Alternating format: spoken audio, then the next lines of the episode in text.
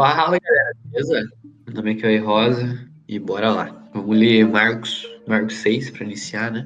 Marcos 6 fala assim: Jesus saiu dali e foi para a sua cidade, acompanhando os seus discípulos, acompanhado. Quando chegou o sábado, começou a ensinar na sinagoga e muitos dos que o ouviam ficavam admirados. De onde lhe vêm essas coisas? perguntavam eles. Que sabedoria é esta que lhe foi dada? E esses milagres que ele faz? Não é este o carpinteiro, filho de Maria, irmão de Tiago, José, Judas e Simão? Não estão aqui conosco as suas irmãs? E ficavam escandalizados por causa dele. Jesus lhes disse: Só em sua própria terra, entre seus parentes e em sua própria casa é que o profeta não tem honra. E não pôde fazer ali nenhum milagre, exceto impor as mãos sobre alguns doentes e curá-los. E ficou admirado com a incredulidade deles. Então Jesus passou a percorrer os povoados ensinando os outros povoados, né? E aqui a gente vai conversar sobre intimidade. Primeira questão, primeira pergunta que fica no ar é: você é íntimo de Jesus? Nessa passagem, Jesus veio para sua terra para pregar, curar os enfermos e expulsar os demônios. Mas ele chegou lá e ele, e ele não conseguiu fazer muita coisa. Não conseguiu. Por quê? Por causa da familiaridade. Ele mesmo explica isso ali nos versículos e fala: o profeta não tem honra na sua própria casa, porque a familiaridade ela gera incredulidade. E essa falta de fé espantou Jesus, onde ele ficou admirado com a incredulidade deles. Então Jesus passou a percorrer os povoados ensinando. Então ele, aquela familiaridade gerou incredulidade. E Jesus teve que sair de lá e para os outros povoados continuar o que ele sempre estava fazendo. E aqui ficou um alerta, né? Um alerta para nossa nação, para nossa geração, nessa questão sobre familiaridade.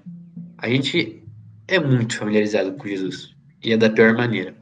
E essa familiaridade tem a ver com dar honra, né? Onde o próprio Jesus fala, o profeta não tem honra na sua própria casa. Então, a gente dá devido à honra para Jesus na nossa geração. Quantas vezes você não vê aí um crucifixo no Uber pendurado e a pessoa falando um monte de coisa nada a ver? Ou uma camiseta estampada, uma cruz, e aquela cruz não tem um real significado. É só um, uma marca hoje em dia. A gente tem que tomar cuidado disso. Porque todo mundo sabe quem é Jesus, a maioria, pelo menos no Brasil, né? As capitais, digamos assim. Mas a gente vê a cruz como enfeite no pescoço, nas tatuagens. A gente está familiarizado com Jesus. E o problema é que essa familiaridade, esse tipo de familiaridade, ela gera incredulidade, né? contrastando com a familiaridade, existe a intimidade, e esta gera fé. Por exemplo, quem que era íntimo de Jesus? Os discípulos. E a gente conhece o evangelho hoje em dia por causa dos discípulos, porque eles continuaram.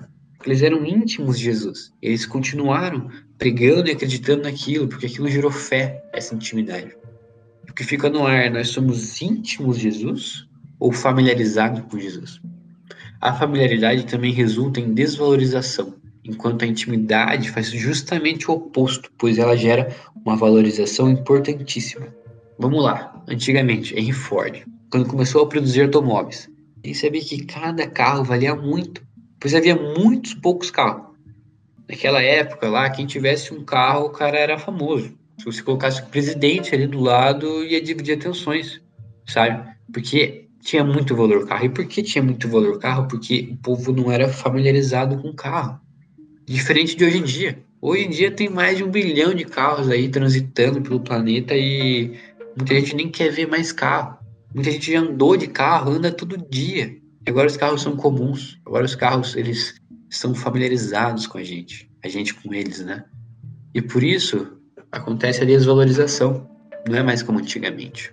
Já a intimidade, porém, ela gera valor. Um marido e uma mulher.